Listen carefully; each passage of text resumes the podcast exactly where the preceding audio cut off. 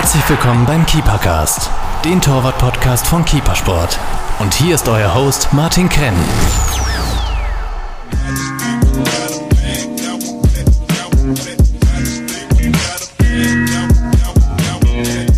Hallo liebe Torhüter, heute ist wieder Keepercast-Zeit. Wir sind telefonisch verbunden mit dem Torhüter vom 1. FC Nürnberg, Andreas Luxe, welcher aktuell in der zweiten deutschen Bundesliga spielt.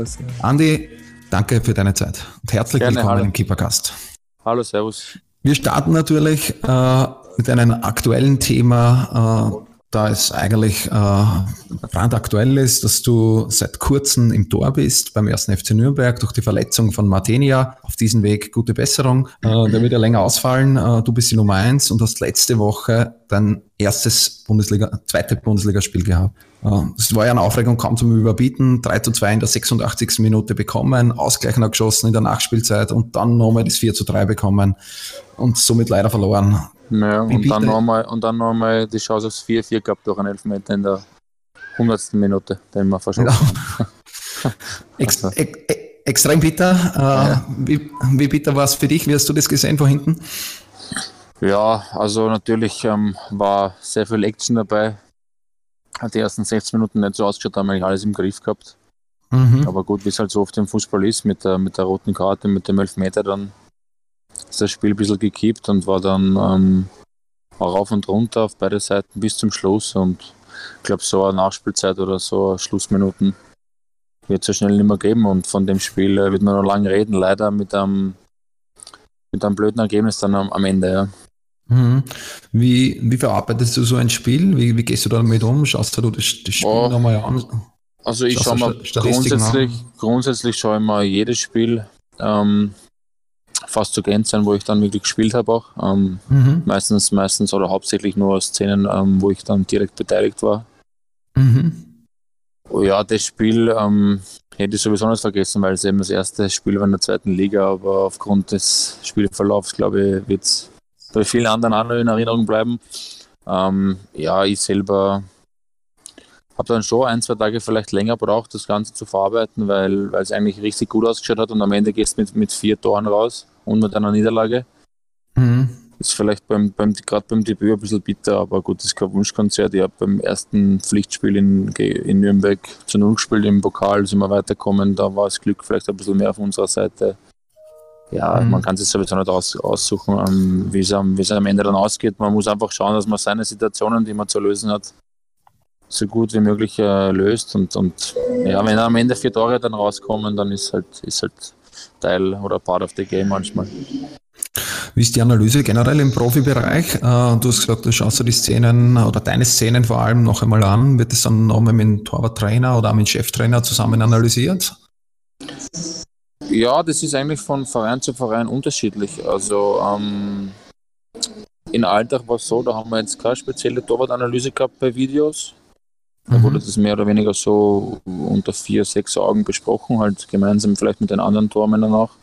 Da in Mhm. Nürnberg ist so, dass der Torwarttrainer eine spezielle Videoanalyse macht, ähm, nur mit dem Torwart, der gespielt hat, unter vier Augen Mhm. Mhm. wird dann auch noch einmal äh, gewisse Szenen aufgearbeitet, wie es er sieht. Er will wissen, wie es der, wie es der Tormann selber gesehen hat.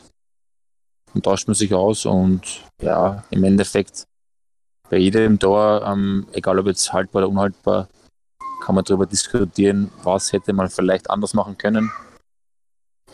Und es wird dann eben besprochen und, und allgemein, wie man sich im Spiel gefühlt hat und das drumherum, wie die Trainingswoche war, ob man sich jetzt äh, so weiterhin vorbereiten möchte auf das Spiel oder ob man was unter der Woche anders machen möchte. Also da werden dann verschiedene Sachen angesprochen. Ja.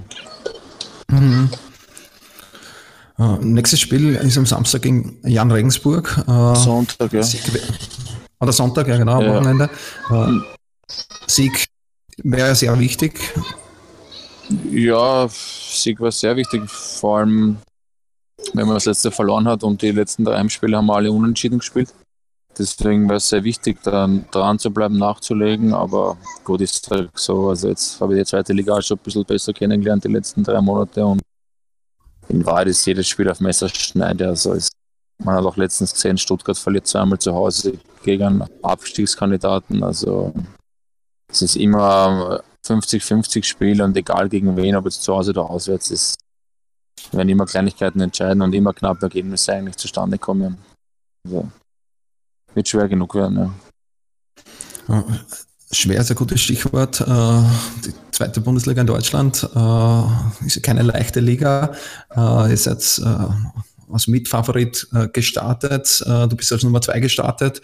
Jetzt eben als Nummer eins für den verletzten Martenia. Wie, wie gehst du in die nächsten Spiele? Was sind deine persönlichen Ziele? Wie lange fällt Martenia aus? Wie siehst du die nächsten Wochen und Monate? Was kommt auf dich zu? Also ähm, Laut meinen Infos wird er definitiv mal ähm, bis, bis Winter ausfallen. Ähm, ist doch eine schwere Knieverletzung. Ähm, mhm. Aus ähm, positive, positive Nebenerscheinung ist, dass, dass es ein unter Anführungszeichen schöner Bruch ist. Also mir wurde das so erklärt, dass es ähm, schneller zusammenhält wie eine andere Art von Brüchen. Aber man mhm. kann definitiv sagen, dass ich ähm, bis Winter zum Zug kommen werde. Und ja, das erleichtert die ganze Sache natürlich ein bisschen, bisschen ähm, wenn ich weiß, okay, jetzt ähm, habe ich jetzt einmal Chance über längere, über einen längeren Zeitraum mich zu präsentieren. Ähm, und im Endeffekt äh, gehe geh in die Spiele ganz normal rein, wie, wie ich es früher auch gemacht habe, wo ich da die Nummer 1 in Österreich war. Oder in der österreichischen Bundesliga bei Altach oder bei anderen Clubs in der zweiten Liga in Österreich. Also von der Herangehensweise wird sich nicht allzu viel verändern. Ähm, es ist immer gut, dass jetzt. Unterschied? Ja, großer Unterschied, sage ich jetzt einmal. Ähm, vom, vom Niveau her würde ich jetzt nicht sagen. Also ähm, natürlich, ähm, was, die, was die mediale Präsenz oder das Zuschauerinteresse hier angeht, speziell in Nürnberg, ist, ist einmal vielfaches höher wie jetzt in Österreich bei kleineren Clubs. Ja. Mhm. Aber vom, vom Niveau, vom Trainingsniveau her an sich oder auch, auch, bei den Spielen habe ich schon gemerkt, ähm, dass wir uns in Österreich in der ersten Bundesliga vor allem überhaupt nicht verstecken brauchen. Ja? Also wir machen uns auf jeden Fall oft kleiner als, als notwendig. Natürlich ähm, spielt das Ganze drumherum eine Rolle. Es macht einen Unterschied, ob man in Nürnberg vor 30.000 spielt oder jetzt sage ich jetzt einmal in Mattersburg, in Wolfsberg, in, in der Südstadt vor 1500, 2500 Zuschauern das schaut einfach ähm, anders aus, wie wenn man jetzt im Fernseher auftritt und man spielt vor 30.000. Ja. Und, und ich glaube, dass die Spieler auch da ganz anders am Platz stehen. Mhm. Trotzdem würde ich uns jetzt nicht schlechter machen wie, wie die zweite deutsche Liga, ganz im Gegenteil. Also das, das kann ich das kann ich absolut behaupten, dass wir da, man sieht ja auch an, wie viele Spieler mittlerweile in den ersten beiden Ligen in Deutschland, äh, also die aus Österreich kommen und sofort Fuß fassen, um, dass wir uns da nicht verstecken brauchen. Mhm. Du bist ja generell äh, bekannt als eher ruhiger Torwarttyp, ein cooler Torwarttyp, äh, schaut irgendwie so aus, wenn man ein Spiel von dir anschaut, äh, dass du überhaupt nicht nervös bist, strahlst viel Ruhe und Souveränität aus. Wie gelingt dir das? Bist du einfach der Boah, Typ ich, oder? Ja, ich würde schon sagen, dass ich, dass ich immer schon so war. Also ich werde meinen Charakter jetzt nicht viel verändern können. Bin doch jetzt bald 32 und habe mir das irgendwo auch angeeignet, so zu spielen.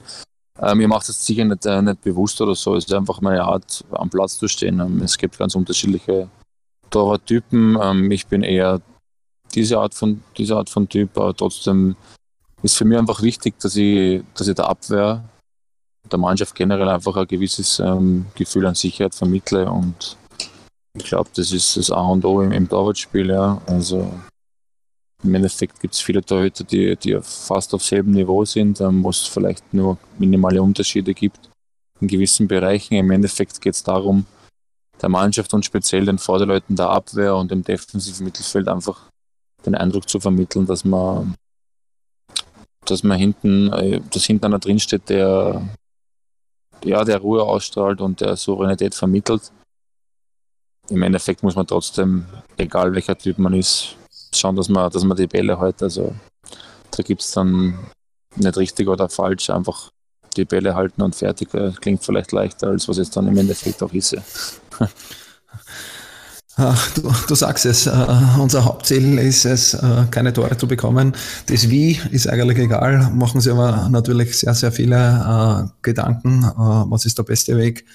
soll man laut sein, soll, soll man leise sein? Mhm. der Mittelweg finde ich ist ganz gut. Wäre so ein Tormann äh, Typ äh, oder ein Torwartkollege, der irgendwie Vorbild vor dir ist? Von wem schaust du was ab? Ähm, gut, als, als Teenager war es halt so, da habe ich in, in Oliver Kahn immer gern zugeschaut. Um, der hat mir einfach taugt, der war, glaube ich, zu seiner besten Zeit auch der Beste auf der Welt. Mhm. Ähm, ja, mittlerweile gibt es jetzt kein unmittelbares Vorbild. Es war halt so, dass ich in meiner Anfangszeit bei Rapid, wo ich 15, 16, 17, 18 war, tagtäglich mit, mit Helge Bayer halt trainiert habe. Mhm. Und das war halt auch damals der Tormann bei Rapid und der Tormann in Österreich aus meiner Sicht und hat auch Riesenerfolge gehabt bei Rapid und auch im Nationalteam und da glaube ich, habe ich in der Zeit, wo ich da mit ihm wirklich auch bei Rapid in der Kampfmannschaft trainiert habe, habe ich sicher von ihm auch, auch vieles mitgenommen, auch von, von, mhm. von seiner Technik her, von seinem Verhalten und, von, und, auch, und auch von seinem Charakter und von seiner Art, wie er, wie er beim Training agiert und bei den Spielen. Ja nimmt man ja vielleicht auch indirekt einfach mit, wenn man das als, als junger Torwart reinkommt und, äh, und äh, erste Torhüter ist dann ja trotzdem irgendwie äh, trotzdem der, den man anschaut oder der, den man nacheifert, weil man ja selber dorthin möchte, dann wird man wahrscheinlich indirekt auch viel mitnehmen von der Nummer Ab, 1. Absolut, ich glaube, es muss auch so sein, egal welcher junge Torhüter in die Kampfmannschaft kommt, man muss sich immer an der Nummer 1 oder an der Nummer 2 orientieren. Wie sie das im Training machen, weil im Endeffekt man macht ja die gleichen Übungen, und man will es dann so umsetzen, wie es eben die, die alten Hasen vorzeigen. Und das, das Gleiche ist mir jetzt in Nürnberg auch äh, passiert. Also kommt wieder ein anderes Fußballland, andere Techniken werden hier angewandt und ich habe mich genauso jetzt an den anderen Deutern auch wieder orientieren müssen, wie die das da machen, ja, dass man nicht alles eins zu eins so umsetzen kann und, und auch gar nicht machen darf, glaube ich, ist, ist auch klar, weil man irgendwo sein Spiel nicht komplett verändern muss und, und darf. Aber wenn man wirklich jeden Tag mit so zwei, drei anderen Torhütern zusammen trainiert, dann, dann kopiert, kopiert man automatisch auch im Unterbewusstsein viel von den anderen. Wie ist, das, wie ist das Torwarttraining in Deutschland? Äh, siehst du da einen Unterschied? Äh, ist jetzt ein Torwarttraining in Nürnberg äh, gegen das Torwarttraining in Österreich bei Alltag zum Beispiel? Ähm, doch, doch ein wenig anders, ja. Also ähm, was ich am Anfang äh, lernen habe müssen, ist, dass sobald man am Platz steht, das eigentlich direkt losgeht. Also ähm, dass dass es nicht, dass keine lange Aufwärmphase gibt. Also man sollte eigentlich schon aufgewärmt auf den Platz kommen. Mhm. War jetzt nicht das so, dass, wir, dass, dass wir in Österreich jetzt nicht aufgewärmt haben in den Katakomben oder so, ja, vorher in der Kabine. Aber es war dann doch anders, dass man vielleicht noch ein bisschen länger Zeit hatte, sich auf die, auf die härteren Bälle oder auf die härteren Übungen vorzubereiten. Das ist hier in Nürnberg anders. Ähm, Geht es eigentlich gleich los und an das habe ich mich schon gewöhnen müssen. Aber ich glaube, es ist auch von Torwarttrainer zu Torwarttrainer eine unterschiedliche Philosophie, wie man ins Training reinstartet. Das heißt eher mehr in der Eigenverantwortung dann schon das Aufwärmen vorher alleine machen, damit man dann schon fertig ist, wenn man zum, zum gemeinsamen Torwarttraining kommt. Mm, ja, mehr oder weniger. Also ich, ich muss ja trotzdem jetzt schauen, auch mit, mit Ü30 sage ich jetzt einmal, dass ich nicht kalt auf den, auf den Platz komme. Aber mhm. es war dann trotzdem in Österreich so im Alltag, dass wir da noch länger Zeit gehabt haben, uns ähm, gewisse Sachen vorzubereiten oder längeres Aufwärmen geben. Mit, mit, ja, halt mit klassischen Daumen-Aufwärmübungen. Hier ist halt so, wenn du am Platz bist, ähm, dann geht es eigentlich in wenigen Minuten schon ganz normal los, wo man schon schärfere und härtere Schüsse halt beendigen muss. Ja, das war ein bisschen Umstellung am Anfang für mich. Und sonst von der, von der Intensität oder von der Technik her, äh, gibt es da mhm. Unterschiede? Ja, also gro große Unterschiede jetzt vielleicht nicht. Es ist doch so, dass wir hier in Nürnberg ähm, wirklich auch im Training äh, gezielt versuchen, ähm, alles aus dem direkten, aus dem direkten Schritt, sage ich jetzt einmal, ähm, zu machen. Also ohne viel, ohne viel Zwischensteps. Ja. Also mhm. wirklich schauen, dass man aus der ruhigen Ausgangsposition mit einem Schritt dann schon in die maximale Streckung kommt oder in, die maximale Ecke. Ne? Also mhm. wenig, wenig erlaufen, mehr mhm. dann wirklich aus der Dynamik mit einem Schritt versuchen, direkt ähm, auf den Ball zu gehen. Ja.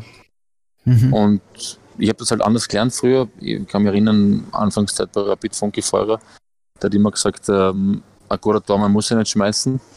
Mhm. Und halt, da haben wir halt wirklich versucht, vieles auch zu erlaufen. Ja. Und mhm. ich habe das eigentlich auch gut gefunden, weil ich finde, wenn man, wenn man schnelle Füße hat und unten vielleicht nicht einen langen Schritt macht, sondern mehrere kleine, kann man auch ähm, kann man genauso ins Eck kommen, ja. Mhm. Und ich finde, wenn man da eine gewisse Mischung findet, ähm, aus, aus Bälle erlaufen oder aus dem direkten, aus dem direkten Gehen, dann glaube ich, dann glaube ich, kann man, kann man ganz viele Bälle erreichen, die vielleicht unhaltbar erscheinen. Ja. Mhm. War das eine Schwierigkeit für dich, dann, dann doch in der Technik ein bisschen was zu umstellen? Oder? Doch, doch. Na, na, also es war dann doch eine Umstellung. Ähm, man möchte es dann trotzdem so machen, wie es ähm, vorgegeben wird. Trotzdem habe ich auch ganz klipp und klar gesagt, also dass ich jetzt keine 18, 19, 20 mehr bin und ich mir jetzt eine komplett neue Technik aneignen möchte. Mhm. Weil die Technik, die ich jetzt äh, über 15 Jahre, 20 Jahre gemacht habe, die hat mir ja irgendwo erfolgreich gemacht. Mhm. Und deswegen nehme ich das mit, was, was für mich in Ordnung erscheint und das, das andere habe ich eh in mir drinnen. Also das werde ich eh nicht, nicht mehr rauskriegen. Mhm.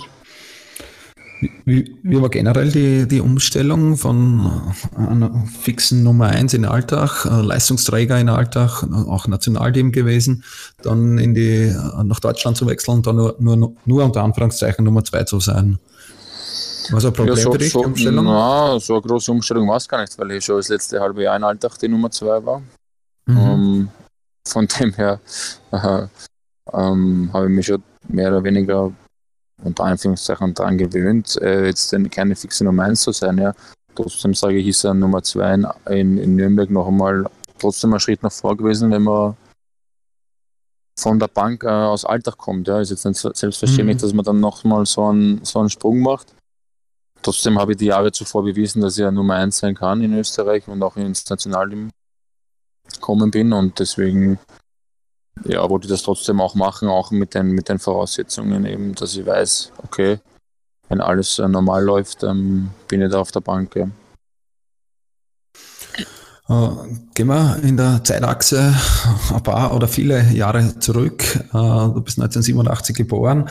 Uh, auf Wikipedia steht, dass du 1994 dann bei Rapid schon angefangen hast. warum so früh? Wie, wie, bist du ins Tor gekommen und wie bist du zu Rapid gekommen? Ähm, ja, es war so, dass ich halt schon in ganz jungen Jahren mit meinem Papa immer im, im Hof und so äh, Fußball gespielt habe. Und sein, sein großer Traum war immer, dass er mal ein Profifußballer wird. Das hat aber nicht funktioniert. Mhm. Aus den verschiedensten Gründen. Zu, zu, seiner Zeit damals war das ein bisschen anders noch. Ähm, da musste man halt schauen, dass man frühzeitig Geld nach Hause bringt, sage ich jetzt einmal. Und da haben halt die Eltern jetzt nicht so einen großen Wert auf das Fußball auf den Fußball gelegt und deswegen war ja die Chance dann immer äh, bei ihm nie gegeben, dass er mal den Sprung schafft. Deswegen wollte er vielleicht umso mehr bei mir, dass ich die Chance bekomme. Mhm. Und er hat dann, hat dann gleich mal beschlossen, weil, weil ich halt Fußball verrückt war als, als Kleinkind, ähm, dass er mich mit, mit sechs oder mit fünf, sechs, sieben Jahren zu Rapid äh, oder in, die, in der Rapid-Nachwuchs steckt. Und er war ja großer Rapid-Fan auch. Und deswegen war das dann irgendwie, das dann irgendwo auf der Hand gelegen, dass ich dort äh, quasi mit dem Fußballspielen beginne. Und ja, im Endeffekt habe ich dann von der U7 oder von den Knaben angefangen bis zur Kampfmannschaft auf eben alle Nachwuchsmannschaften durchlebt. Und war, war sicher eine spannende Zeit, ja. Und hast du da als, also dein Papa war kein Torwart, oder? War der Feldspieler? Nein, nein, mein, Papa war, war Stürmer eigentlich. Er hat in, ja. bei, bei Arzgersdorf gespielt, in, in unteren Ligen, aber so wie er sagt, er war für Höheres berufen. Ne? Man kann jetzt, nicht, kann jetzt nicht beweisen, aber er sagt zumindest, er war für Höheres berufen. Aber ja, ähm, ja die Chance war halt damals nicht gegeben. Deswegen wollte er vielleicht umso mehr, dass, dass ich die Chance bekomme und dass er als Vater mir eben die Chance gibt, ähm, dort ähm, es zu versuchen. Dein erstes Training bei Rapid, bist du da dann schon im Tor gestanden? Nein, nein, nein, das, das war, das kann man noch erinnern, das war beim, beim Günther äh, Köstenberger, da am Kunstrasen, haben wir uns alle getroffen, waren vielleicht sechs, sieben Jahre alt und da gab es noch keinen fixen Torwart, ähm, da hat jeder, mhm. mal, jeder mal aufs Tor geschossen oder jeder hat einmal sich ins Tor stellen können, ist abgewechselt worden. Trotzdem ist dann ziemlich schnell eigentlich gegangen, dass ich ins, ins Tor gekommen bin. Also kann mich erinnern, ich war dann schon in der U7, U8, war dann schon fixer Tormann und ja, bin bis heute nicht rausgekommen. Also das war schon Warum? ziemlich früh klar, ja. Weißt du das noch warum? Hat es keinen Tor gegeben? Oder no, ich glaube, dass man, ich glaub, dass man in dem, in dem Alter, glaube ich, will keiner so richtig ins Tor, ja. Und, hm. und ich glaube, dass die wenigsten uh, sich im Tor wohlfühlen in dem Alter. Jeder will halt Tore schießen. Ne? Ja. Aber irgendwie, irgendwie war ich anscheinend damals der Beste im Tor und mir hat es ja nichts ausgemacht, sage ich jetzt einmal. Für mich war das genauso viel wert, am Ball aus der Ecke zu holen, wie ein Tor zu schießen. Mhm. Und deswegen bin ich dann drin geblieben und ich glaube, in dem Alter sind die Trainer eh dankbar, wenn es einen angibt, der ins Tor geht und somit bin ich dann drin geblieben. Ja. Uh, wie war dann die Zeit im, im Rapid-Nachwuchs? Wie professionell war das zu der Zeit uh, danach schon? Uh, kann man das vergleichen mit einer Jugendarbeit heute? Und hat irgendwie für ja, dich dann abgezeichnet, dass dann vielleicht doch für den Profi reichen kann? Ich glaube nicht, dass man das mit heute vergleichen kann. Also so genau kann ich mich jetzt auch nicht mehr erinnern, wie das in der U7, U8 und 9 abgelaufen ist. Trotzdem weiß ich, mhm. dass es damals schon tolle Turniere gab.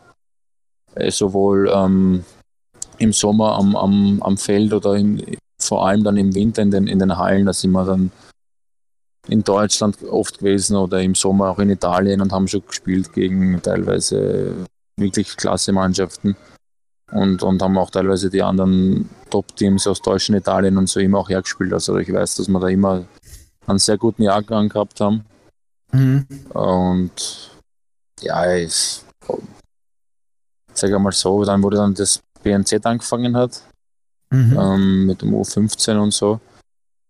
Da hat man dann schon, wo das Nationalteam dann angefangen hat, mit U16 Nationalteam, U17 Nationalteam, wo man dann Quali gespielt hat für EMs oder WMs. Und man eigentlich immer einberufen wurde, sage ich jetzt einmal, und immer zu den Besseren zählt hat in seinem Jahrgang, dann ja, gab es dann schon nur noch ein Ziel, dass man da irgendwann einmal damit Geld verdienen kann oder Profi werden kann in Österreich. Ja. Das heißt, du würdest sagen, so mit äh, U16, U17, äh, eben mit Nationalteam-Einberufungen, äh, da war irgendwie das erste Mal der Gedanke bei dir, ja, es könnte wirklich reichen, könnte es wirklich schaffen. Ja, vielleicht der Gedanke, der, der Gedanke war wahrscheinlich schon früher da, ja. Vielleicht schon, schon mit, mit 13, 14, dass man vielleicht einmal einen Vertrag unterschreibt bei Rapid. Ähm, den habe ich dann eh mit 16 schon unterschrieben, glaube ich, mit 15, 16 so. War das der mhm. erste Jungprofi-Vertrag und da ist man dann eigentlich schon so weit, dass man sagt, okay, jetzt ähm, besteht die Möglichkeit, dass ich da wirklich ganz hochkomme. Ja. Ähm, Im Endeffekt ähm, sicher sein kann man sich eh nie, weil wenn dann die Pubertät kommt und so, dann kommen viele andere, andere Faktoren zusammen. Und, und ja, also entscheidet sich dann erst ein bisschen später, ob man es dann wirklich, ob man es dann wirklich schafft oder nicht. Mhm. Wie, wie war das so das erste äh, Auftreffen in der Kampfmannschaft? Äh, das erste Mal mittrainieren mit den Profis? Äh, wie hast du das erlebt? Ähm, ich kann mich noch gut erinnern, das war so damals. Ähm, ich war ja, ich war ja in der Mauertiergasse, äh, in der quasi Oberstufe vom Realgymnasium. Die hat eine Kooperation mit Rapid gehabt und da, die Schule hat immer erst um 12 Uhr Mittag begonnen. Mhm. Und wir konnten dann um 9 in der Früh äh, trainieren, immer jeden Tag am Vormittag. Und die Kampfmannschaft hat dann immer am Nebenplatz trainiert. Und, und dann ist der, der Sportdirektor damals, der Peter Schöttl, eben zu uns auf den Platz gekommen und hat gemeint, ja, sie, sie brauchen noch einen Tormann.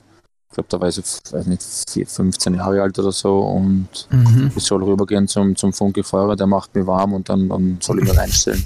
Mhm. Und ja, halt schwer nervös gewesen, eh klar, rübergegangen und ja. da sind dann so Legenden gestanden wie Andy Herzog und so, der dann damals rübergekommen ist oder nochmal die, die Karriere bei Rapid ausklingen hat lassen. Mhm. Und da habe ich dann mein erstes Training absolviert, ja. Und dann war gleich mal so ein, Match auf, auf, auf, kleinere Tore oder so, ich weiß gar nicht mehr. Und Andy Herzog hat mich dann quasi zum, zum Man of the Match oder zum, zum besten Trainierer gekürt nach mhm. dem Training. Ich glaube, das, glaub, das hat er nur gemacht, ähm, quasi um ein bisschen Selbstvertrauen zu geben. Also, und, ja, ja. ja. Aber ich werde es trotzdem nie vergessen. Also war schon cool, ja. Ja, vor allem äh, komplett unvorbereitet. Vielleicht war es eher Vorteil, dass man sich natürlich ja, machen kann. Ne? Komplett unvorbereitet abgeholt vom, vom Training mit den quasi mit den, mit den Schülern oder halt mit seiner Mannschaft, mit seinem, mit seinem Jahrgang. Und dann auf einmal drüben gewesen bei den bei die ganzen ja, Vorbildern. Ne? Mhm. Äh, Österreich hast du schon angesprochen, äh, Jugendnationalteams, äh, wahrscheinlich, äh, so denke ich, eine besondere Ehre dann auch, auch für Österreich zu spielen, im Nationalteam zu mhm. spielen, äh, auch mhm. wenn das nur der Nachwuchs ist. Äh, die U20-Weltmeisterschaft äh, wird dann ein größeres Thema wahrscheinlich gewesen sein. Da hast, hast du auch Spiele gemacht. Ja. Ja, also mein großes Ziel war, dass ich da reinrutsche quasi bei der ersten Einberufung. Das war, glaube ich, so ein Riesenlehrgang, U15, U16, glaube ich, war das mit dem Paul Kludowatz. Paul Kludowatz hat mich dann schlussendlich begleitet bis zur U20-WM, weil er dann mhm. ein, ein Trainer übernimmt, ein Jahrgang, den macht er dann meist durch bis, bis auf zu U21, ne? oder bis man die Spiele an die U21 verliert. Und ja, also wir waren wirklich ein goldener Jahrgang, ein 87er Jahrgang. Damals war ja die, die Austauschakademie in Hollerbrunn, hat da gerade, ähm, mhm. ähm, glaube ich, ihre goldene Zeit gehabt und ich glaube 80 Prozent aus, aus ähm, vom National im 87er Jahrgang war Rapid oder Austria. Und das hat dann trotzdem auch neben dem Platz extrem zusammengeschweißt. Also auch wenn es jetzt vielleicht die Austria-Fans oder die Rapid-Fans nicht gern hören, aber Rapid und Austria-Spieler haben sie in den 87er Jahren immer wirklich super verstanden. Und mhm. wir haben uns im Endeffekt für jedes Turnier qualifiziert: U17 EM, U19 EM, U20 WM. Und ja, es war echt da, also jetzt der Rückblickend war, wenn nicht die schönste Zeit, war das äh, U87er National im, im Nachwuchs. Mhm. Wer waren da deine Torwartkonkurrenten? Da gab es unterschiedliche, ähm, aber die, die meiste Zeit war ich auf jeden Fall mit, mit Bertel Kourou, Bartolomé Kourou zusammen, mhm. der bei der mhm. Austria gespielt hat und mit dem, am Ende dann mit dem Zagelmeier vom LASK. Mhm. Der Marco Knaller war zeitlang dabei, äh, Patrick, mhm. Patrick Tischler. Mhm. Das waren so, die mir jetzt ad hoc einfallen. Ja. Mhm. Das heißt aber trotzdem Namen, speziell Kuro Zagelmeier, äh, die es dann nicht ganz raufgeschafft haben. Da warst du dann auch mit, ja. Marco, der, der auch zweite äh, deutsche Bundesliga lang gespielt hat, äh, ja. also die prominenteren Namen. Ja, im Nachhinein ähm, war es dann so, ja. Die U20 WM, das, das haben wir, glaube ich, Vierter geworden oder ziemlich weit äh, vorne platziert, nee. wenn ich das richtig, nee. richtig im Kopf habe. Genau. Äh, da hast du Spiele, äh, Spiele, natürlich Spiele auch gemacht. Mhm. Äh, irgendeine besondere Erinnerung? Boah, ich glaube, die zwei Spiele waren das Besondere an sich und den, einfach den Hype, den wir ausgelöst haben in, in Österreich. Also ich kann mich mhm. erinnern, dass äh, die Leute oder viele Freunde auch mitten in der Nacht aufgestanden sind, weil es, die WM war in Kanada. Die sind mitten in der Nacht aufgestanden und haben sie die Spiele live reinzogen und wir haben dann Einschaltquoten gehabt von 700.000, 800.000 pro mhm. Spiel und ich glaube, das war ist damals, glaube ich, ein Riesenhype gewesen.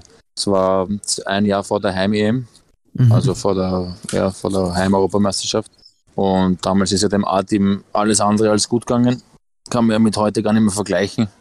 Mhm. Damals war die Qualität der Mannschaft wirklich ähm, um einiges schwächer wie heute vom A-Team jetzt. Und ich kann mich noch erinnern, wie wir daheim gekommen sind und, und der Flughafen war gesteckt voll mit Fans und wo es dann geheißen hat, ja, besser schickt die U20-Mannschaft zu Heim eben wie, wie das A-Team und so. Also es hat so eine riesen mhm. Euphorie ausgelöst. Auch wenn halt mhm. die, die Aussage komplett unrealistisch war. Ne? Aber ich sage mhm. nur, dass, dass wir da eine riesen Euphorie ausgelöst haben und im Endeffekt haben es dann wirklich, glaube ich, sieben, acht, neun Spieler von der damaligen Mannschaft ins A-Team geschafft und ähm, spielen heute noch eine große Rolle teilweise im A-Team, ja. Mhm. Aus diesem Jahrgang wird sich der, der ganze mediale Fokus, und die Aufmerksamkeit, die Leistungen äh, bei der WM äh, dann auf, auf dich ausgewirkt? Du warst ja zu der Zeit bei Rapid, glaube ich. Äh, welche ja. Position warst du bei Rapid? Wie ist dann nachher weitergegangen? Ich kann mich erinnern, wir sind zurückgekommen, äh, ziemlich äh, spät, hat die Saison schon angefangen in, in Österreich. Ich glaube, ein, zwei Runden waren schon gespielt und wir waren dann mit Rapid in der, in der Euroleague-Quali oder, oder UEFA Cup Quali damals jetzt noch geheißen. Wir sind dann gleich einmal nach, nach Kasan und so geflogen zum Auswärtsspiel. Ich war damals, damals war ich glaube ich die Nummer 3 hinter Helge Bayer und Raimund Hedel. Wobei mhm. der, der Raimund Hedel und ich haben uns dann ab und zu abgewechselt, wer die Nummer 2 besetzt. Mhm. Aber ja, ich habe das Gefühl gehabt, dass damals bei Rapid, also es war dann schon so, dass das mehr oder weniger ein bisschen belächelt worden ist, unsere Leistungen in, in Kanada. Die haben dann auch gesagt, ja, das, ähm, der Hype ist zu groß, äh, es ist trotzdem noch Kinderfußball und mhm. im Endeffekt ähm, wurde das, glaube ich, nicht so anerkannt wie bei den, bei den, bei den Medien oder bei den, bei den Fans, die uns verfolgt mhm. haben. Also, mhm. Ja. Das heißt, zurück äh, Daily Business äh, eigentlich äh, wieder und es war nicht so, dass man, dass da irgendwie äh, zehn Agenten gestanden sind und irgendwie äh, andere Vereine. Äh, Na, also bei mir, bei mir, bei mir speziell nicht. Ich habe dann doch ähm, ein, ein, ein, Gruppenspiel gemacht, was wir gegen Kanada gewonnen haben. War aber dann trotzdem 1-0-Sieg und, und gegen einen Veranstalter vor 45.000 in, in Edmonton in dem großen WM-Stadion und so. Das war schon ein Riesenerlebnis. Und dann habe ich noch ein Spiel mhm. am Platz 3 gemacht gegen Chile. Ähm, es war jetzt nicht so, dass die Agenten Schlange gestanden sind, nein, bei mir nicht, aber ich weiß, dass bei anderen Spielern, die, die wirklich großartige WM gespielt haben, wie jetzt zum Beispiel unser Kapitän, der Brödel damals, oder Jimmy Hoffa, Rubino Cotti, mhm. Willi mhm. Kaflag und so, da weiß ich dann schon Martin Hanig, da weiß ich dann schon Slatko Inusovic und wie sie alle heißen, da weiß ich dann schon, dass dann äh, die Türen halt bei vielen Vereinen offen, offen gestanden ist. Ja. Das heißt, für dich hat es geheißen, wieder äh, reinbeißen, trainieren, trainieren, äh, mit dem Ziel, äh, Nummer 1 zu werden bei Rapid zu der Zeit. Genau, also ähm, Ziel Nummer 1 zu werden war damals vielleicht noch ein bisschen zu weit, weil ich gewusst habe, mit Helge Bayer gibt es eine klare Nummer 1, aber ich habe gewusst, ähm, zurückkommen, wieder beim Verein Fuß fassen, ähm, hart trainieren, besser werden in der Regionalliga spielen bei den Rapid Amateuren damals und am Wochenende, wenn's, also wenn ich im Kader bin, auf der Bank ähm, sitzen. Da auch Bundesliga-Erfahrung mitzunehmen, sage ich jetzt einmal, kann man ja auch von der Bank aus, um die ganzen Abläufe mhm. zu erleben, kennenzulernen und viel mitzunehmen. Und ja, im Endeffekt bin ich dann zum TSV Leoben eine Saison später verliehen worden. Mhm. um in der zweiten Liga dann auch wirklich im, im Erwachsenenfußball Fuß zu fassen. Ja. Mhm. Wie war das in Leoben? Leoben habe ich auch Vergangenheit, habe ich auch ein Jahr gespielt. Äh, ja. Kleine Stadt, äh, kleines Stadion, aber das ja. ganz anders wie in, wie in Wien wahrscheinlich. Wie war es ja. für dich? Mir hat es voll taugt. Also ich bin im Winter dorthin gekommen, da waren wir Vorletzter. Es war von Anfang an klar, dass wir im Frühjahr um einen Abstieg spielen. Also Druck äh, war da schon vorhanden in jungen Jahren. Mhm. Damals, damals mhm. war ich, glaube ich, so 8, äh, 19 oder sowas, glaube ich. Mhm. Ist nicht selbstverständlich, dass man als 19-Jähriger schon in der zweiten Liga um einen Abstieg spielen muss, wo es dann doch ähm, um viel geht, sage ich jetzt einmal. Aber damals der Trainer ähm, äh, Walter Kogel hat mir gleich das Vertrauen geschenkt und hat gesagt, ja, ich, ich mache das gut und habe dann ähm, auch kurz früher gespielt. Wir sind in der Liga geblieben am vorletzten Spieltag im direkten Duell gegen Bandorf und war echt ein cooles halbes Jahr, ja. Und hat mir, hat mir extrem geholfen in der weiteren Entwicklung. Ja. Das heißt, so ein, ein, Schritt zurück oder sagen wir auf die Seite einmal ist absolut empfehlenswert für junge äh, Torhüter, äh, dass man doch einmal eine Liga runtergeht und da dann auch wirklich spielt. Unbedingt. Also ich glaube, es ist ähm, die wenigsten, die wenigsten schaffen es direkt, äh, gerade als Tormann, äh, direkt jetzt äh, bei einem großen Club wie Rapid, dass man sagt, okay, man ist mit 19, mit 18, 19, 20 Nummer 1. Also wenn man sich anschaut, ähm, es wird doch dann viel auf Erfahrung gesetzt. Ähm, glaube ich, ist als Torwart auch ganz wichtig. Ähm, wenn man dann so einen, einen Zwischenstep machen kann äh, und man, man wird verliehen und man kann in der zweiten Liga, ähm, wo es dann auch äh, hart auf geht, Woche für Woche, sie präsentieren und sie weiterentwickeln, ist das, glaube ich, Gold wert. Ja. Mhm. Dann ging es aber wieder zurück zu Rapid und dann äh, hast du deine ersten Einsätze auch gehabt bei Rapid. Genau, es war dann so, dass ähm, der Helge hat dann nach der, Helge Bayer hat dann nach der, oder während der Heim eben schon das, äh, so eine, eine, komische Verletzung gehabt, ich weiß gar nicht, ähm, hat dann, hat dann immer trainiert mit so einem Helm. Mhm. Ähm, aber ist dann eine Zeit lang ausgefallen. Es war dann so, dass sie ihn Georg Koch verpflichtet haben. Mhm. Der ist dann auch ausgefallen auf, aufgrund der Böller-Attacke beim Derby.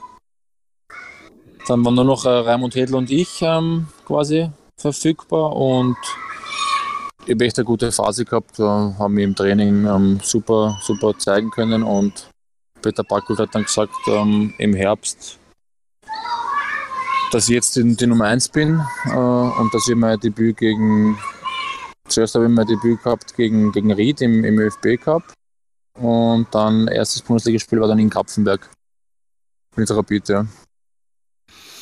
Da war ich dann, glaube ich, 20 oder so. Ja. Na, oder 21, 21 sowas. Ja. Mhm.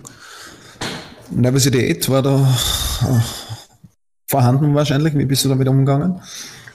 Nervosität? Ja. Oder?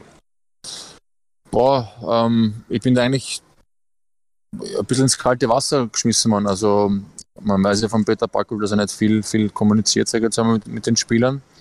Und ich habe ich hab gewusst, ich, okay, ich kann das, das Cup-Spiel machen gegen Ried, das war schon ein bisschen länger kommuniziert, aber ein paar Tage drauf dann in Kapfenberg habe ich eigentlich nicht damit gerechnet, dass ich wieder spielen werde und im Hotel dann beim Essen hat man dann der Zoki Barisic, damals der Co-Trainer, ähm, so ein eigenartiges Zwinkern zugeschickt und ein Lächeln.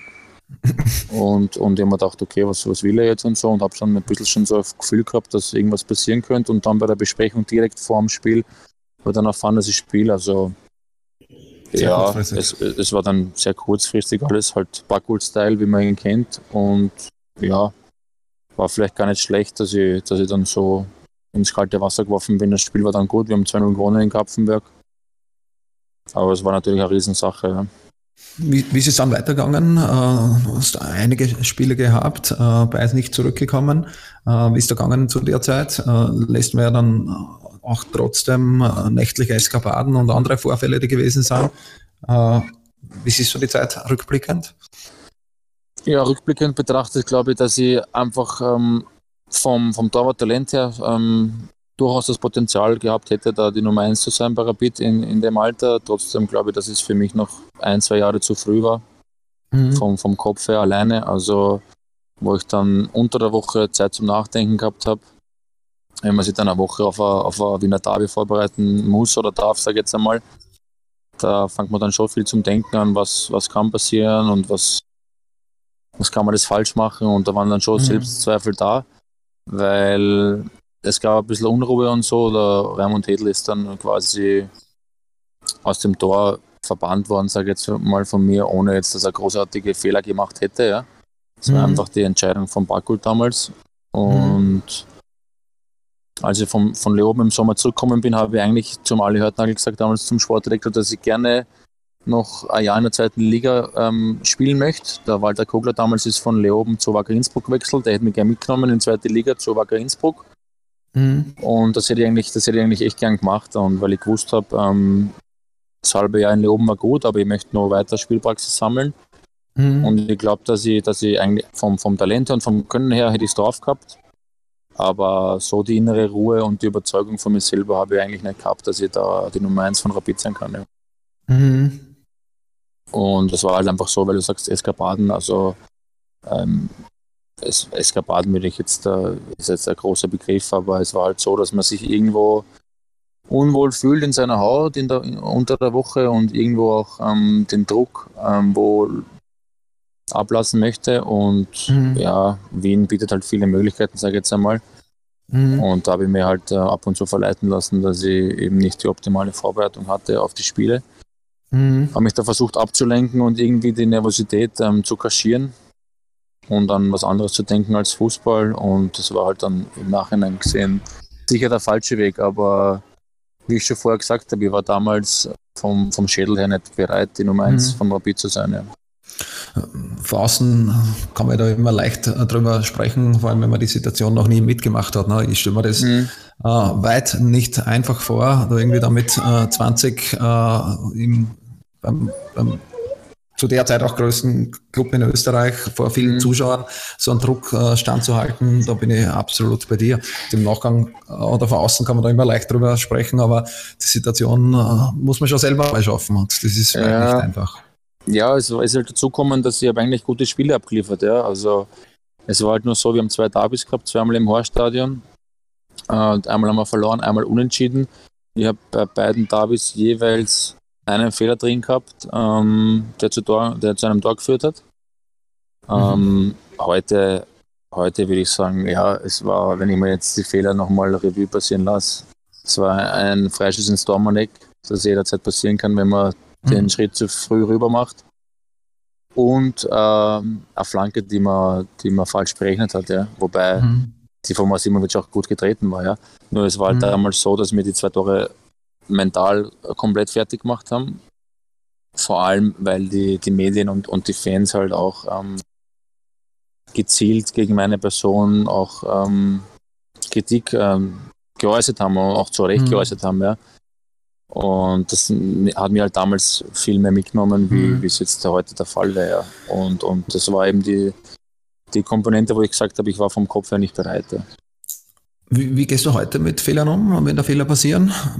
Ist es einfach die Erfahrung, die man, die man, die man sammelt im Laufe der Karriere, dass man Fehler einfach anders ich, ich glaub, äh, verarbeitet? Ja. Ich glaube, dass, dass man sich einfach bewusst sein muss, dass jeder, jeder Spieler und jeder Torwart auf der ganzen Welt, egal in welcher Liga, bei welchem Club Fehler macht. Also es geht, es geht nicht ohne. Fehler sind scheiße, keiner will welche machen. Und man sollte auch so wenig wie möglich als Tormann machen, nur es ist part of the game, es gehört dazu. Es genauso wie man oft einmal zu Null spielt, genauso können auch mal Tore passieren, wo man einen Fehler macht oder wo man vielleicht anders reagieren hätte können. Und dem muss man sich stellen. Also wenn man damit nicht klarkommt, dann, dann soll man es sein lassen. Also wie gesagt, ich habe mir damals eben, jeder Fehler ist mir, ist mir, ist mir wirklich schwer ans Herz gegangen. Mhm. Und im Endeffekt, im Endeffekt hilft dann die Erfahrung und die Routine, dass man sagt, komm, es gehört dazu und Ende, man muss einfach sich selbst treu bleiben und, und trotzdem auch im Spiel weiter fokussiert bleiben und trotzdem versuchen, die nächste Aktion wieder super zu lösen. Und es hilft dann schon ein gewisses Mentaltraining, das ich mir angeeignet habe ähm, vor den Spielen, dass man da äh, innere Ruhe findet und, und das nicht so nah an sich rankommen lässt wie noch in jungen Jahren, weil es doch eben nur Fußball ist, oder? Genau so ist es, ja. Wenn du das mentale Training ansprichst, äh, magst du da spezielle Übungen da an? Oder ja, es war, damals so, es war damals so, der, Amerikaner, die hat mir in Alltag ähm, jemanden ans Herz gelegt, ähm, ähm, die man, die man da quasi, wo man Hilfe, wo man sich Hilfe suchen kann, wo man wirklich gezielt mentales Training machen kann. Weil ich trotzdem der Meinung bin, viele Tormänner sind am selben Niveau oder viele Spieler sind am selben Niveau und die Spiele werden dann im Kopf entschieden zu 80 Prozent. Und, und da gibt es dann gewisse Abläufe vor den Spielen, vor den Spielen, die ich, die ich dann äh, seit Jahren mache. Und mit dem bin ich sehr gut gefahren und ich werde das jetzt bis zu meinem letzten Spiel auch so beibehalten. Und mhm. das gehört ganz normal dazu für mich, wie wir aufwärmen vor den Spielen. Und dass man sich ja noch, dass man nochmal ähm, zu sich selber findet und einfach weiß, was man zu tun hat. Abläufe vom Spiel im Kopf durchgeht. Mhm. Hätte mir, hätte mir damals ähm, bei der Anfangszeit bei Rapid auch sehr geholfen. Ja. Nur damals war es auch eine andere Zeit, da wurde das ähm, mehr belächelt wie ernst genommen, so ein mentales Training. Mhm. Und wahrscheinlich hätte ich auch damals kein Interesse gehabt an sowas. Mhm. Ja, es ist ja trotzdem so, dass äh, der Torwart einfach stark sein muss im Kopf. Man ist noch hinten alleine. Äh, mhm. Wir haben andere Dress an, wir haben Handschuhe an. Äh, wir spielen ja. zwar in der Mannschaft, aber mhm. trotzdem schauen alle auf uns, wenn wir da kriegen. Und das muss man halt einfach äh, verkraften, äh, dass man da den Ball rausholt und alle schauen auf dich. Und ich bin da bei dir, dass da mental auch ein sehr, sehr wichtiger Punkt ist. Entweder ist man so stark mental im Kopf, was sie wenigstens sind, oder man trainiert das halt mhm. genauso, wie man an Ballfangen trainiert. Ja, wie, ja, ist dann in den nächsten Jahren weitergegangen? Äh, diverse Leihgeschäfte äh, wieder, Sturm Graz, äh, Rapid, Vienna, äh, wie war die Zeit? Ähm, ja, es war dann so, dass ich dann dass ich dann meinen Platz eben im Rapid-Tor im Winter verloren habe. Ich bin dann ins Bundesheer gekommen mit Drazern und Kaflag.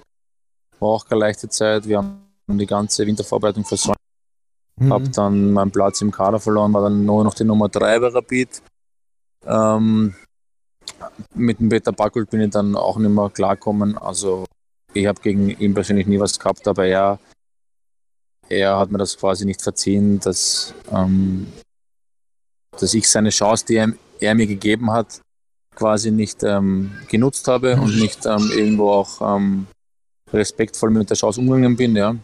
War ganz mhm. klar auch mein, mein Fehler. Bin ihm bis heute dankbar, dass er mir die Chance gegeben hat und dass er mir das ermöglicht hat, aber im Endeffekt war es ein bisschen zu früh, aber im Nachhinein weiß man das immer besser. Mhm. Bin dann, und das war dann eigentlich mein Ende bei Rapid. Ich bin dann, habe dann noch Vertrag gehabt bei Rapid, bin zur Sturm Graz verliehen worden. War dann hinter einem damaligen sehr starken Christian Grazi, die Nummer 2 bei Sturm Graz. Er war damals im Nationalteam. Bin ein Jahr auf der Bank gesessen, habe ab und zu bei den Amateuren gespielt oder im, im ÖFB Cup habe ich zwei Einsätze gehabt. War eigentlich so für mich persönlich nicht erfolgreich. Wir als Mannschaft waren erfolgreich. Wir sind Cupsieger geworden. Wir sind in die äh, Gruppenphase der Euroleague gekommen. Viele Erlebnisse gesammelt ähm, und dann habe ich aber dann trotzdem beschlossen, nach dem Jahr bei Sturm Graz, ich muss wieder einen Schritt zurück machen. Mhm. Äh, bin dann in die zweite Liga zur Vienna. Mhm. Und dort hat es von Anfang an eigentlich auch nicht funktioniert. Bin ziemlich spät erst zur Vienna gekommen, kurz vor Saisonstart. War davor einen Monat beim LASK. Ähm, hat eigentlich alles so danach ausgesehen, dass ich zum LASK wechsle. Hat nicht funktioniert, bin zu Vienna am letzten Drücker vor Saisonstart und ja, das bei der Vienna war dann ein Chaos, ja, mehr oder weniger. Mit angefangen haben wir mit Frankie Schinkels als Cheftrainer und dann Alfred Data, haben dann irgendwie den Klassenhalt geschafft. Ja, war aber keine erfolgreiche Zeit. Ich habe nicht wirklich besonders gut gespielt und habe mich dann kurz vor der Sommerpause verletzt am Sprunggelenk. Mein Vertrag ist dann bei, der Wiener ausgelaufen und bin dann im Sommer dann quasi verletzt und ohne, ohne Verein da gestanden. Ja. Das war mit Sicherheit, das war mit Sicherheit so quasi der, wenn man so möchte, der Tiefpunkt meiner mhm. bisherigen. Karriere. Wie, wie, fühlt man sich dann in so einer Situation? Das war eine schöne Achterbahn, die du da eigentlich mitgemacht hast. Ne? Die, die, das Hoch äh, bei der U20 WM in Kanada, dann bis zum Spiel bei Rapid äh, Bundesliga und dann doch wieder runter und zweite Liga und äh, vereinslos. Mhm. Selbstzweifel oder wie, oder, oder wie kommt man da wieder rauf? Wie hast du dann geschafft, dass du dann doch wieder äh, raufarbeitet, arbeitest? Ja, mm, ja, es war dann schon so, dass ich in der Phase mir ernsthaft darüber Gedanken gemacht habe, ob ich ob noch jemals in Profifußball zurückkehre in, in Österreich. Mhm. Oder ob ich, ob ich, einfach dann schaue, dass ich irgendwo äh, in, den, in, den, Amateurbereich gehe und nebenbei mir Arbeit suche. Ähm, es war dann glücklicherweise so, dass, dass der Amerikaner, die eben nach Lustenau ähm, gegangen ist, dort Cheftrainer mhm. geworden ist, FC Lustenau damals. Mhm. Und ähm, die haben einen Dormann gesucht der eben zu haben ist in der Zeit. Das war, glaube ich, Ende September, Anfang Oktober. Es sind dann nicht viele Tormänner am Markt. Ne? Mhm. Ähnlich wie es jetzt Heinz Lindner gegangen ist, sage ich jetzt einmal, jetzt mit Wien Wiesbaden. Mhm. Und ich mit ihm persönlich aber vorher nie was zu tun gehabt habe. Also wir haben in der Regionalliga gespielt, aber jetzt persönlich habe ich mit ihm nie was zu tun gehabt. Er ist dann trotzdem auf mich gestoßen und wir sind dann mehr oder weniger nach einem Treffen sind wir dann gemeinsam nach Lustenau gefahren und dort quasi ähm, das war der Startschuss quasi für meinen für meinen Neustart in, im Profibereich in Österreich. Das heißt, da hat eigentlich deine unter Anführungszeichen Beziehung mit Damir Kanadi begonnen, die ja dann lang weitergegangen ist über, über Alltag bis hin zu Nürnberg jetzt. Genau, da hat unsere, unsere berufliche Beziehung begonnen. Ähm, wir waren dann in Lustenau sehr erfolgreich, haben echt eine, eine coole Truppe gehabt im ersten Jahr souverän nicht abgestiegen und dann im, im zweiten waren wir dann Top 5. Und ja, ähm, bis, zum, bis zum Konkurs, sage ich jetzt einmal, bei FC Lustenau, ähm, war es echt eine coole Zeit und erst dann zum, zum Cashpoint Alltag gewechselt und ich dann zu, zum SV Kapfenberg. Ja. Mhm. Das heißt, da war dann eigentlich das große Glück, und das hört man jetzt auch immer wieder mal, dass man Leute kennt, dass man Leute holen, äh, dass man irgendwie Beziehungen hat, dass du da nach Lustenau gekommen bist, dort dann wieder mhm. gespielt hast und da auch die, die Freude am Fußball wieder gefunden hast, so quasi. Absolut, also es war, glaube ich, ganz wichtig, dass ich jetzt einmal ähm, einen kompletten Neustart mache. Ich war mir selber auch bewusst, dass ich, dass ich in der Vergangenheit, speziell bei Rapid oder auch bei Sturm Graz oder jetzt auch bei Wiener dann in der zweiten Liga, ähm, nicht alles richtig gemacht habe, ähm, dass einfach mehr dazu gehört. Wenn man wirklich ähm, Profi sein möchte in Österreich, wie nur zu trainieren und zu spielen, dass da viel mehr Dinge zusammenpassen müssen, um, um Leistung zu, zu bringen. Und das habe ich dann in Lustenau kapiert, war dann doch ein ähm, bisschen, bisschen spät, aber Gott sei Dank nicht zu spät. Und mhm. ja, ich sage mal so, im, in, jedem, in jedem Beruf und gerade im Sport und speziell im Fußball ähm, braucht man jemanden, der einen fördert, ähm, der an seine Stärken glaubt und, und der einem vertraut. Und es war halt so, dass damit damals gemeint hat, okay, ähm, wir sind da gemeinsam nach Lustenau gefahren, gemeinsame, ähm, äh, gemeinsame Reise ins Nichts. Für ihn war das auch die erste Station als Profitrainer. Mhm. Und das verbindet dann schon irgendwo. Und es ist, glaube ich, ganz normal heutzutage. Man braucht ja nur auch bei den größeren Vereinen schauen. Ähm, holen Trainer immer wieder Spieler, die sie gut kennen, die ihre Stärken, Schwächen auswendig kennen, die wissen, wie sie ticken, wie ihr Charakter ist und wenn es dann eine gemeinsame erfolgreiche Zeit gab, dann holen die diese Trainer gerne die Spieler nochmal zu ihren Clubs und ähnlich war es dann auch äh, bei, bei Kanadi und, und bei mir. Das Ganze ist jetzt zweimal passiert eigentlich, ne? Alltag dann, wo du so, glaube ich, eine deiner erfolgreichsten Zeiten gehabt hast. Oder siehst du das auch so? Inklusive deinen äh, Nationalteam, Einberufung und Einsatz ins A-Team? Absolut. Also, ähm, wir sind, also ich bin dann dazugestoßen, wo sie in die erste Liga aufgestiegen sind Alltag. Ähm, haben wir das aber auch, das Einzellevel in Alltag harter kämpfen müssen. Ähm, ich habe die ersten, das erste halbe Jahr war ich auch auf der Ersatzbank in Alltag. Mhm. Ähm, haben wir das Einzellevel im Winter dann harter kämpfen müssen. Diese, diese fünf Jahre und speziell die, ja, die ersten die ersten drei Jahre bis hin zur Schulter-OP waren sicher die erfolgreichsten Jahre in meiner Karriere in Österreich. Mit dem mit der Qualifikation für die Euroleague mit Alltag, glaube ich, nicht selbstverständlich einmal Dritter geworden, einmal Vierter am Ende geworden, einmal Winterkönig mit 42 Punkten vor Red Bull Salzburg. Ich glaube, das wird es auch nicht mehr so schnell mhm. geben in Alltag und war echt eine sehr erfolgreiche Zeit. Ja. Zu der Zeit kam auch die Einberufung ins Nationalteam, äh, denke unter Marcel Koller, wenn ich das äh, noch richtig im Kopf habe. Ja, richtig, ja. Inklusive einen Einsatz. Äh, wie groß ist der Unterschied, wenn man dann doch im A-Nationalteam die Hymne hört und nicht im Nachwuchs? Ja, ja, ja.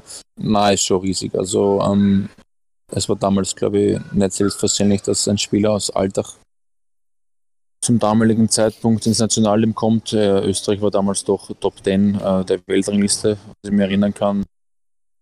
Und direkt nach der geschafften Quali bin ich dann das erste Mal einberufen worden, war davor schon ein paar Mal auf Abruf wie ich mir das erste Mal die Ein äh, Einberufung angeschaut habe und da steht dann immer Spieler und Verein und da steht dann nur Bayern München, Stock City und, und nur die besten Mannschaften in Europa, Bayer Leverkusen und dann steht Geschmann SC Alltag. War dann schon, war dann schon eigenartiger. Und ich kann mich erinnern, das erste Mal dann dabei zu sein in Spanien am Trainingslager, wo ich dann immer zum Frühstück äh, mit dem Lift fahren musste und ich mit einem Spiel gesehen mit den, mit den ÖFB T-Shirt ähm, oder mit dem ÖFB-Trainingsanzug und so, das war dann schon wirklich ähm, ein komplett surreales Gefühl und ähm, echt äh, ab und zu unter Anführungszeichen zwicken müssen, um mhm. das Ganze zu realisieren, wo man jetzt eigentlich wirklich ist oder mit wem man da jetzt da aufs Training geht. Ja.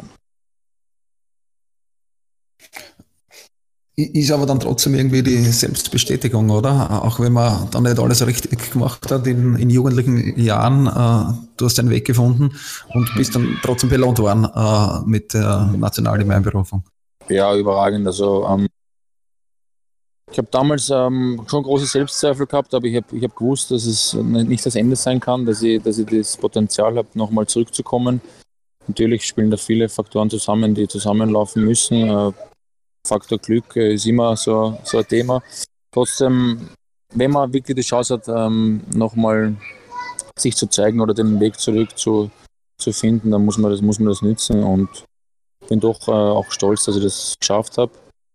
Dass es dann bis ins Nationalteam geht, hätte ich nie gedacht, aber im, im, im Fußball ist eh nicht so unmöglich und ja, also es gibt dann einem, einem riesig Selbstvertrauen, wenn man dann auch im Nationalteam sieht, dass man eigentlich ohne Probleme mithalten kann dass dort auch alle nur mit Wasser kochen und ja, dass man da ganz normal ins Training einsteigt und jetzt nicht leistungstechnisch abfällt.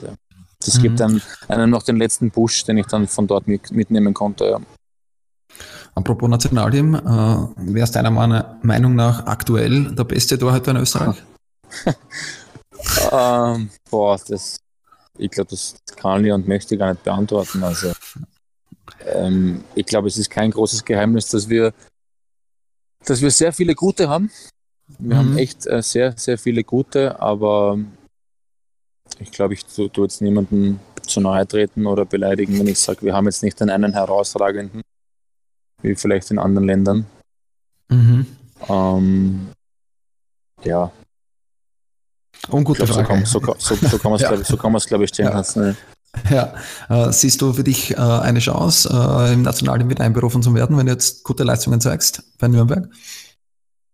Boah, ist auch schwierig zu beantworten. Ähm, ich habe vorher gesagt, im Fußball ist nichts unmöglich, aber wenn ich mir jetzt so die, die anderen Torhüter anschaue, die jetzt, wir mal, jetzt in der, in der Rangliste da vor mir sind, ähm, ist doch ein, äh, sind, sind wir doch breit aufgestellt. Also wir haben jetzt mhm. mit Stankovic, mit Berwan und mit Schlager ähm, drei hervor, hervorragende im, im A-Team.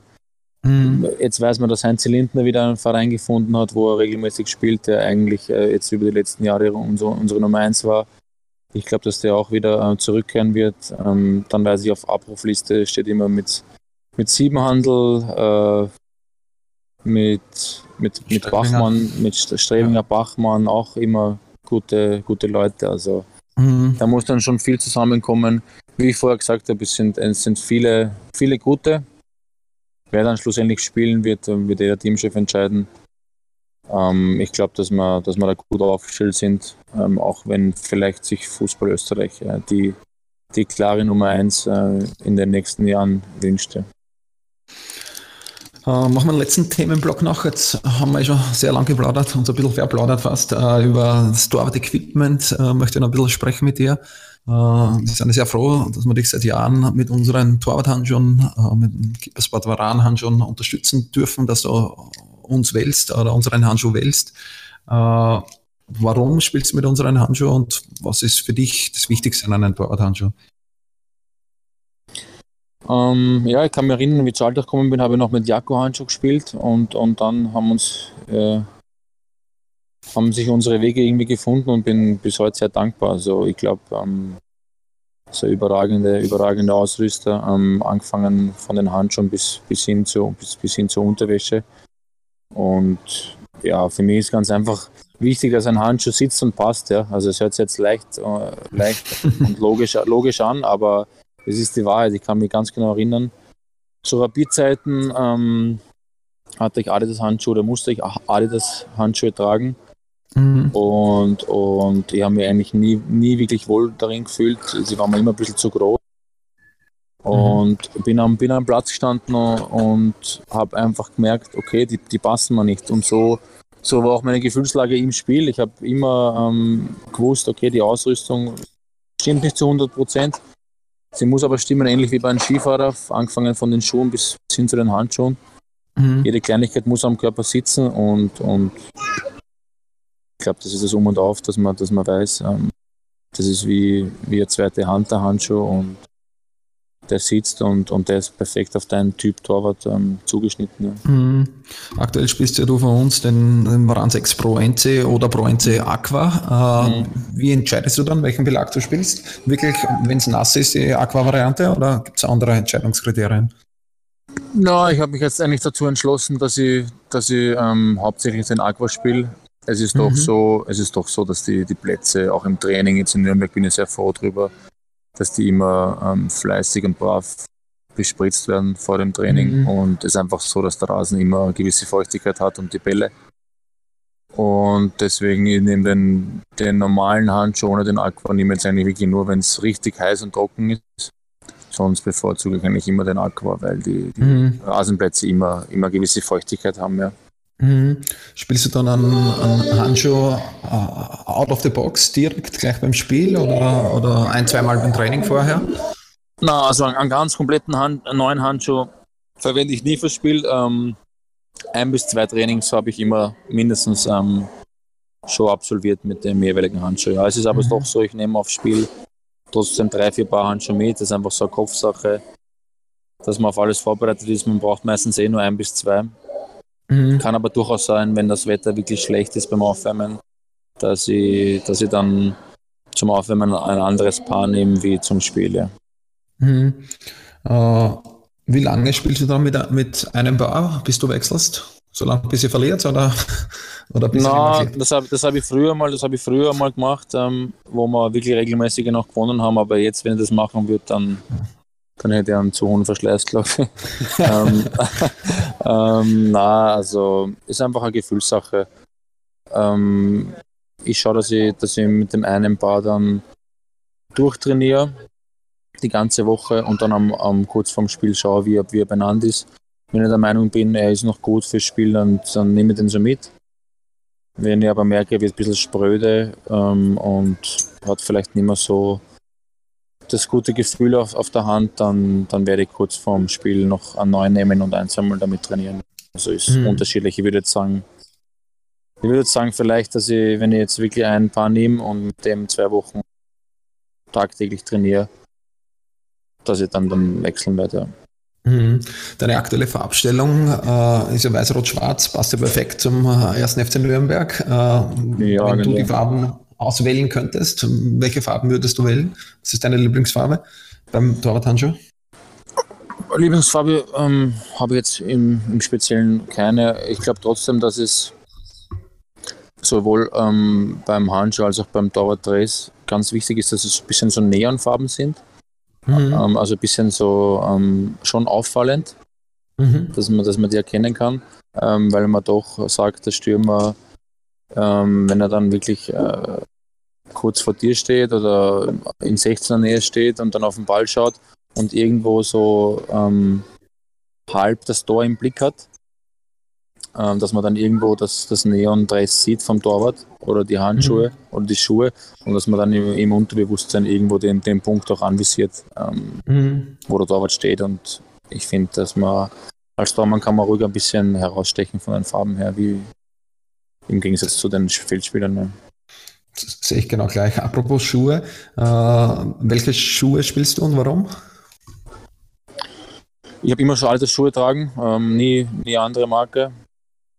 Ähm, ja, also ich habe damals, ähm, seitdem ich ins Nationalteam das erste Mal einberufen worden bin, ins A-Team habe ich dann laufend von Adidas ähm, Schuhe bekommen.